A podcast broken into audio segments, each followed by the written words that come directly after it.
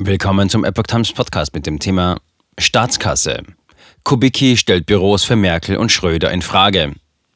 Ein Artikel von Epoch Times vom 27. April 2022. Müssen Büros ehemaliger Bundeskanzler nach Jahrzehnten noch voll personell auf Staatskosten ausgestattet werden? Die Diskussion nimmt Fahrt auf. Bundestagsvizepräsident Wolfgang Kubicki hat die Bundestagsbüros für die Altkanzler Gerhard Schröder und Angela Merkel in Frage gestellt. Ich halte es für unabdingbar, die grundsätzliche Diskussion zu führen, inwieweit diese Nachlaufbüros von Bundeskanzlern im Zweifel noch über Jahrzehnte personell voll ausgestattet sein müssen, sagte Kubicki den Zeitungen des Redaktionsnetzwerks Deutschland. Daher ist die Frage berechtigt, ob Bundeskanzlerin Merkel ein doppelt ausgestattetes Büro dauerhaft benötigt, während bei den ranghöheren Bundestagspräsidenten eine zeitliche Befristung gilt, sagte er weiter. Die parlamentarische Geschäftsführerin der Grünen, Irene Mihalic, bestätigte indessen Berichte, wonach der Haushaltsausschuss des Bundestages die grundsätzliche Kürzung der Altkanzlerprivilegien prüft. Es finden aktuelle Gespräche über die Überarbeitung der Regeln zur Amtsausstattung ehemaliger Bundeskanzler statt, sagte Mihalic dem RND.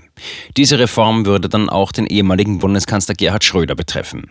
Dabei geht es jedoch nicht um eine willkürliche Kürzung von Bezügen. Das ist im Rechtsstaat keine Option, betonte sie. Das Agieren Schröders und seine engen Kontakte zum Putin-Regime verurteilen wir unabhängig davon auf das Schärfste. Während die Ruhebezüge von Bundespräsidenten und Bundeskabinettsmitgliedern gesetzlich geregelt sind, zählt die Ausstattung mit Büros samt Personal zur Haushaltshoheit des Bundestages.